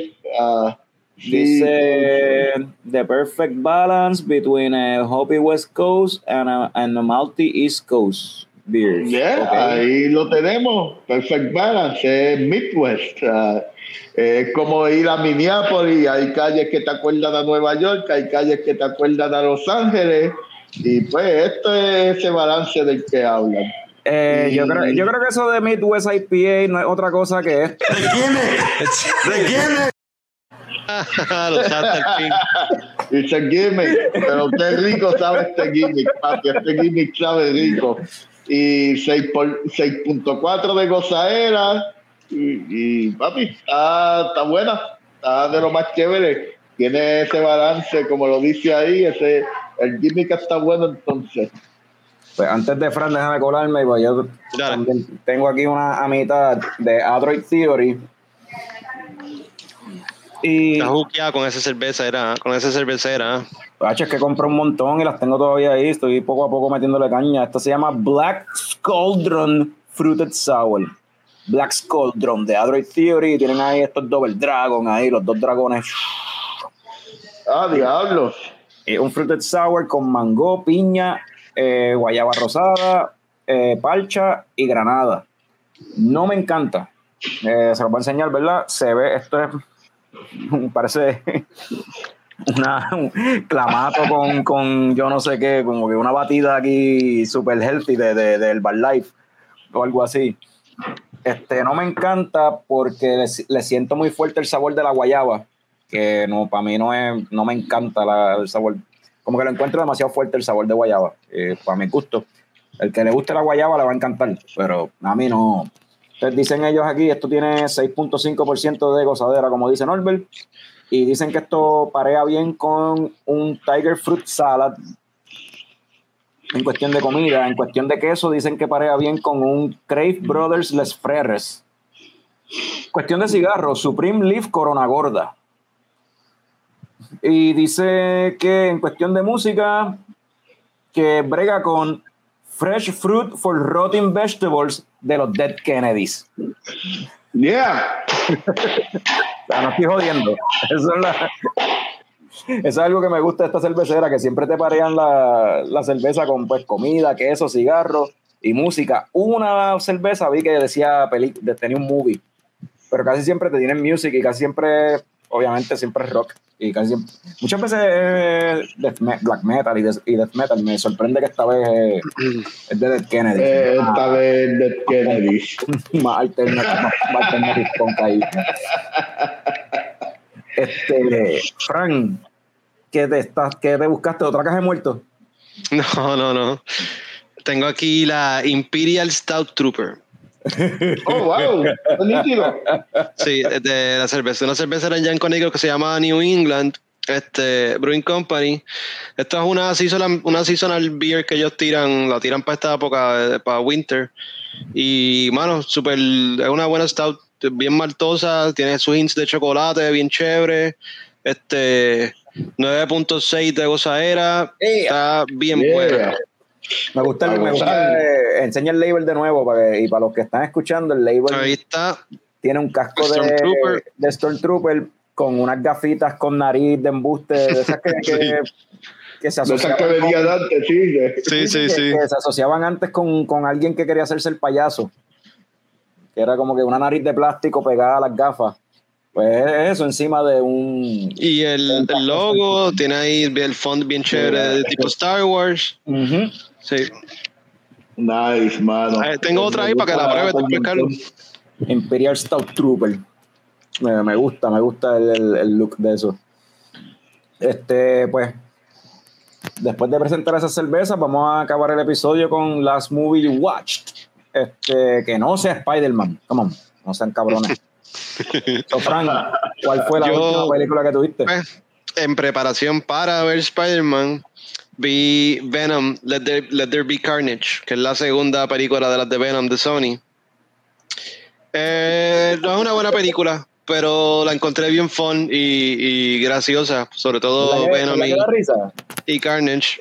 Este, tú fuiste que dijiste cuando hablamos de esta película hace yo no sé cuántos episodios atrás, que lo mejor de esta película es Venom y, y- y- Y, el- y Eddie, y definitivamente, y está bien, porque esto es una película de Venom y Eddie Brock, so deberían ser las mejores partes de la película. so, en en ese sentido, good job. Todo lo otro es medio mierda, pero eso estuvo bien nítido.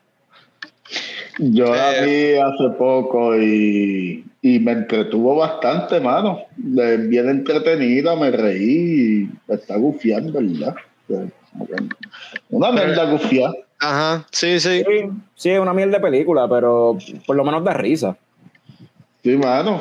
La, la, la dinámica entre, entre Eddie Brock y el symbiote es como si fuera una pareja y me tripea como que ese viaje está funny, como que... Exacto. o sea, no todo el tiempo voy a comerme carne angus o sea, aprobada por, por la... Sí, sí, tienes que tener veces esas, que- esas hay películas que te hacen apreciar Hay veces que quiero carne angus y hay otras veces que quiero un Big Mac. Sí, exacto. Esta película es como ir a McDonald's, sí, sí. Exacto. Exacto. Que algo, ¿sabes? Que es bien malo, pero, pero eh, en el momento indicado, ¿sabes? Pues brega. Te llena, te llena, sí, sí. Ah, en el momento indicado, papi, yo todavía estoy queriendo saber esa salsa adictiva del Big Mac. Pero sí, eh, Woody Harrelson fue un desperdicio. Sí. Carnage estuvo flojito. La historia Eh, no tiene sentido, un chorro sí. de random shit going on. hay una Sí, escena, hay una escena, cabrón, que van a liberar yo no sé a quién. Y la cuestión es que está como que el simbio, uno de los symbiotes está por encima, como si hubiese pasado por encima de la pared y está dentro del cuarto donde tienen encejado a la otra persona. Y te da la impresión como si no hubiese techo, como si la pared no llegara hasta arriba, hasta el techo. Es como que está asomado así por encima. Pero entonces después cuando enseñan, enseñan desde otro ángulo, sí, la pared llega hasta el techo. Eso es como que por dónde carajo se metió este cabrón. Por dónde carajo se estiró para llegar hasta allá. Como que no tiene sentido. Ahora, hay par de O sea, cosas eso, es una escena dentro del apartamento de Eddie. No, eso es Ah, en, en Porque ahí habían boquetes en el techo con cojones. No, no, no, era, era en, el, en el sitio ese donde tenían encerrada a la jeva de, de, de este cabrón, de Carmen. Ah, yo lo que pensé ahí, ok, pues whatever. Esa tiene un intercom, pues se metió por el wiring de la pared y llegó al otro lado. It doesn't matter. It does, cabrón, porque se ve bien mal. Se ve, se ve desde un punto de vista de editing, de eh, editaje y de perspectiva de dónde tú estás situado como audiencia. Te, te- como que es weird, como que no, no tiene sentido. Como que te saca, no sé. Eh, el editing en esa película no es muy bueno tampoco, pero whatever. So, Norbert, ¿cuál fue la última que tuviste? Pues la última que yo vi, en verdad fue de French Dispatch, pero qué carajo se supone que yo diga, una película de Wes Anderson, wow, colores pasteles, qué linda. en verdad, mucha, gran parte en blanco y negro, anyways, pero The French Dispatch es buena, pero ya Fran habló de ella en un episodio. Pues vamos a movernos a otra película que vi hace poco en Netflix, ah, The Power of the Dog, eh, protagonizada por eh, Benedict Cumberbatch, Doctor Strange y Kirsten Dunst. La ah, Mary Jane. Mary Jane en, en la primera trilogía de Spider-Man. Siguen colliding los universos. Yeah, siguen colliding los universos y también sale Jesse Plemons, el esposo de Kristen Dunst, que, que lo podrán conocer en varias películas y en, la, en uno de los seasons de la serie de Fargo. Eh, Thomasin Mackenzie, la chamaquita de Last Night in Soho, que también está haciendo muchas cosas nítidas. Y, bueno, una peli, un drama súper bueno Antes eh, de que- basado... Ajá. Antes, antes de que siga, el que no sea, sea sepa quién es Jeremy, ¿cómo es que se llama? Je- Jeremy Clemens, ¿eh? ¿Qué se llama? Este, Ah, Jesse Plemons. Y Jesse ahora me, acabo de enterar que él estaba casado con, con Kristen Dunst. No, eso, no lo, eso no lo sabía, pero para el que no sepa, la persona, los que no sepan o se les cueste trabajo ubicar a, Jesse, Jesse Clemens o como sea que se llama, Clemens. Breaking Bad, no hay más nada. Ajá, exacto. Piensen en Breaking Bad, que es lo más que ha visto la gente, o este cabrón que han visto, que es como una mez es como si Matt Damon y Philip Seymour Hoffman tuviesen un bebé, ese es ese cabrón. Como una mezcla de los dos, una fusión. O sea, físicamente se puede. so, yeah, Mira, ese cabrón. Estoy, estoy chequeando, estoy chequeando el, el Rotten Tomatoes de él, Breaking Bad. Ya mencioné el segundo season de Fargo, que es donde conoció a Kristen Dunst y terminó casándose con ella. Este, también ha salido en Jungle Cruise, Judas and the Black Messiah, ah, The Irishman, The Post y un par de películas más, pero estas, estas son más o menos las que un par de gente conoce y son bien aclamadas. Es un actor súper aclamado, un actor que se mete en esos personajes casi siempre haciendo, haciendo de alguien, de alguien malo, de un kill. Ese papel de malo le queda cabrón. Sí, le queda, le queda súper cabrón. En este, en este caso, él hace de una persona buena y quien hace del bully malo es Cumberbatch, Doctor Strange uh, himself. Y la película es como que como si fuera un western, pero basada en los años 20 en Montana, cuando estas personas, estos vaqueros en Montana estaban quedándose en ciertos sitios para buscar recursos que le estaban quitando a la gente indígena. Y, bueno, se pone bien bully con Kristen Dunst y, ahí, y el hijo de Kristen Dunst, quien a mitad de película va para la universidad. Y, mano, es, un hijo de puta, súper malo, súper bully, y, pero que a mitad de película se, tiene una relación de amistad con el chamaquito que, que vuelve a Kristen Dunst más loca todavía y más alcohólica todavía. Mano, es una película súper buena, está en Netflix y si les gusta el drama, si les gusta la buena actuación, tienen que verla obligado porque yo diría que es de las mejores actuaciones que yo he visto en este año con, eh, con Cumberbatch, Dunst y Plemons, los tres hacen unas actuaciones súper cabronas, eh, dirigido por una tipa que se llama Jane Campion, quien ha hecho un par de películas aclamadas, entre ellas de piano uh, en los 90, y sí, altamente recomendada, veanla, verdad. Este, yo vi el trailer y se ve interesante. Este, y te pregunto, el, chamaco, un, el que hace el papel del chamaco es un actor nuevo, o sea, desconocido, yo creo, ¿verdad? No, yo no sé quién es el chamaco que hace el, el hijo de Kristen pues, Dunst. Pues el hijo de Kristen Dunst, eh, el chamaco, el chamaco se llama, no es un chamaco del que hablemos de él todos los días. El chamaco se llama Cody Smith McPhee y si es un chamaco relativamente nuevo, este, sale en Dore, Might is My Name, sale en Dawn of the Planet of the Apes, sale un par de películas, pero, pero esta es la película donde él en verdad este, está haciendo un buen papel. Ah, él es el que, él, el que, él el que hace de Nightcrawler en X-Men Apocalypse. Estoy viendo aquí. Sí, hace de Nightcrawler en las películas de, X-Men. y en, ajá, y en Dark Phoenix, ok. Es ese chamaco. Pero, pero, pero, el, protagonista de la película, ¿es este, es él o, es...? El, si, si hablamos de protagonismo, son Cumberbatch y, y Kristen Dunst pero él es bien importante en la película. Ok, porque, porque la, la, la, la, ¿cómo es? La, carajo, la, la, el trailer, se me fue la palabra, el trailer me dio la impresión como si él fuese el, el personaje principal, pero ok, este, está buena entonces, en conclusión está buena. Bueno, está súper buena la película, está súper, súper buena en verdad. Me gusta pues la última película que yo vi es Pig antes de ver Spider-Man. fue Pig, pero de Pig yo creo que habló Picón, habló Norbel, habló Fran, todo el mundo ha Sí, hablado de Pig aquí sí, en, el- sí. en el show. So, la que vi antes de ver Pig es este West Side Story. La versión Wow. nueva de la versión nueva de, de Steven Spielberg, la vi en el cine, West Side Story es de los pocos musicales que a mí me gustan y me gusta mucho, con todo y sus problemas que tiene en cuestión de representación y de y pues whatever. La versión de Steven Spielberg eh, en verdad está bien nítida. Eh, una de la- el primer musical que Spielberg dirige, pero hello, es Spielberg. So, obligado el cabrón va a hacer algo. La cinematografía es textbook of execution, tú sabes. Todo es como es, eh, pero me gusta. Muchas cosas me gustaron mucho, me gusta mucho más que en la original.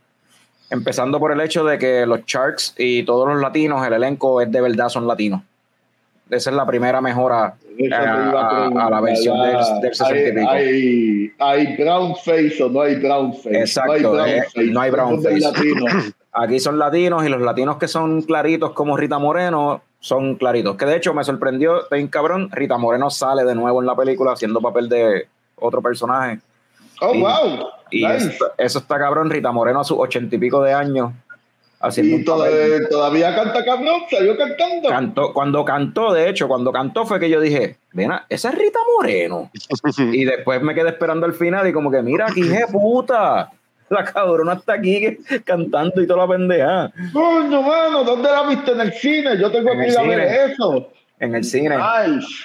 Este, otra cosa también que me gusta, eh, más que la original, pues la original es básicamente como si fuera un, soundstage, tú sabes, una, un- una obra de teatro, pues, y grabándola para el cine con efectos y qué sé yo.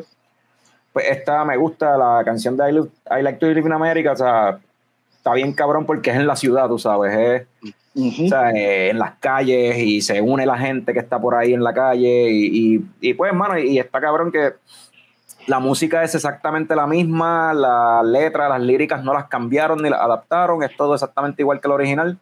Y está cabrón lo relevante que todavía son las letras de esas canciones. O sea, sobre todo Live in Sí. America, que tiene, Bueno, o sea, I live, in, I live in America. Yo tuve que, yo tuve que emigrar. Yo creo, yo creo que en el 2021 es igual de relevante que en los 60. En, el, en el Puerto Rico, post Ricky Rosselló, es igual de relevante que en el Puerto Rico de Muñoz Marín en los 60. So, yeah. 50s, los 60s es que fue la, la gran ola de, de- migración payaso. Eso me gustó, en verdad. Sí hubo, hay dos piezas que las cambia de orden, que no, para mí que bregaba mejor como estaban. Como que cambió de orden do- dos piezas de música. Y una en específico, donde posicionó I Feel Pretty, como que no cuadra.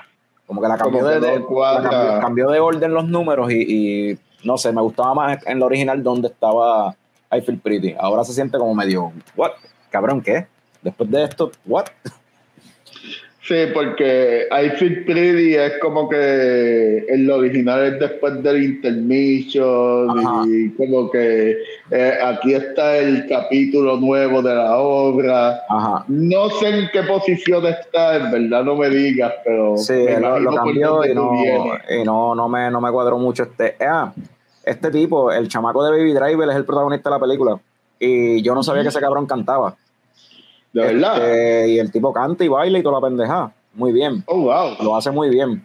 Este, la muchacha que hace de María, eh, ya sé, ¿te acuerdas que estábamos hablando de que ella es la que va a ser de Blancanieves? Es la chamaquita que castearon para la, la versión live action de Blancanieves. Y, Ajá. estábamos- y yo estaba vacilando de como que cómo Blancanieves va a ser latina, que si yo no sé qué, pero ya sé por qué la cogieron. La hija de puta canta como Blancanieves, como Blancanieves en la película de los 30, tú sabes, la tipa canta y sube hasta allá arriba, o sea. The pipes on that Wow. girl. Y una chamaquita. Esa chamaquita va a estar buqueada de aquí para adelante en musicales por ahí para abajo. Ella está hecha, yo creo. En verdad. Ella ya no va a tener break siempre y cuando se cuide su voz. Ella va a estar casteando todo lo que venga por ahí para abajo porque en que sean musicales, porque en verdad canta bien, cabrón. En verdad. Nice, mano, a fuego, qué bueno. Voy a verla, obligado tengo que verla. So, esa historia en verdad está nítida. Está, está buena. Eh, ¿Qué más tenemos? No tenemos más nada para hoy, ¿verdad? Estamos Pero bien. ¿sabes qué? Ustedes saben lo que pasa y lo que yo tengo que cantar. Con este frío está a 15 grados afuera. I would like to be in America. I would like to be in America. Cabrón, mano. Es como que estoy loco por ir a Puerto Rico una semana y tener esa humedad sudando ahí. Sí, yo me fui justo a tiempo. Me estaban contando los de allá de, de Connecticut que el día que me fui, el día después de que me fui empezó a bajar a esa temperatura como a 15 por las noches y Uy, diablo. brr. Pues, eh, verdad. Pues sí. De hecho, yo no me acordaba de que el último verso de, de, de América, de I Like to Live in America, lo que dice es Everybody there would have moved here. O sea, todo el mundo en Puerto Rico ya se habrá mudado para acá, para cuando eso pase. O sea, esto- es como que, mano, eso, eso es lo que estamos viviendo todavía. O sea, esto es una canción que se grabó, que, que se escribió en los 60 a principios de los 60, basado Ujú. en la inmigración grande de los 50 de los boricos a Nueva York. Y hoy día eso está pasando todavía, mano, y, la, y el discrimen y la cuestión racial sigue todavía como quiera, ¿entiendes? Sí, mano, eh, en verdad. Ay, créeme que sigue. sigue. Y bien, So- cabrón. Ah, Merry Christmas a los coñistas y coño escucha, gracias por sintonizar, feliz Navidad. Eh, próximo episodio sale antes del año nuevo o no, yo no, déjame ver, te voy a decir, para saber si tengo que desearles de una vez, no, no, Yo no, creo que, yo ¿Eh? creo que grabamos, grabamos. no, mira, sí, este, el próximo episodio, Sí, la próxima vez que grabemos ya va a ser, ya va a ser Ah, enero. Pues sí, pues Merry Christmas y Happy New Year. Feliz 2021 también, que les traiga muchas, digo 2022, que les traiga muchas cosas buenas, que Santa Claus eh, y lo que sea que ustedes crean, Rey Mago, el Niño Jesús, no, no vamos delante de los, de los reyes. Este, pero que les traigan todo lo que quieran, mucha cerveza, muchas películas y poco COVID, poquito COVID. Poquito. Al menos que Bad Bunny haga una otra función y la gente vuelva a coger COVID. No, no, de hecho, este- este próximo episodio sale el Día de Reyes, yo creo. A ver. Sí, sí, el próximo episodio sale el 6 de enero. Nosotros lo vamos a grabar antes, pero el 6 de enero sale un episodio que vamos a estar hablando de The Matrix, actually. Sale la película nueva de. The Matrix, este, sale también la tercera película de Kingsman, este de Kingsman, que es un prequel, no sé, pero si alguien la vaya a ver, a, lo mejor hablamos de ella, a lo mejor no, no sé. Maybe. Va a ser el enfoque. Um, ¿Qué más tenemos? Eh, ya. Y pues, y salud, cabrones. Salud. Salud.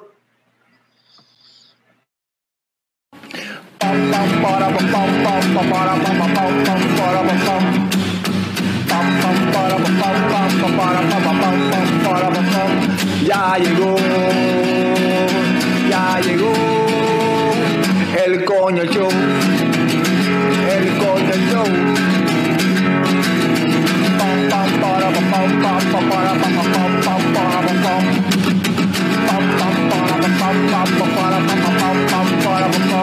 Ya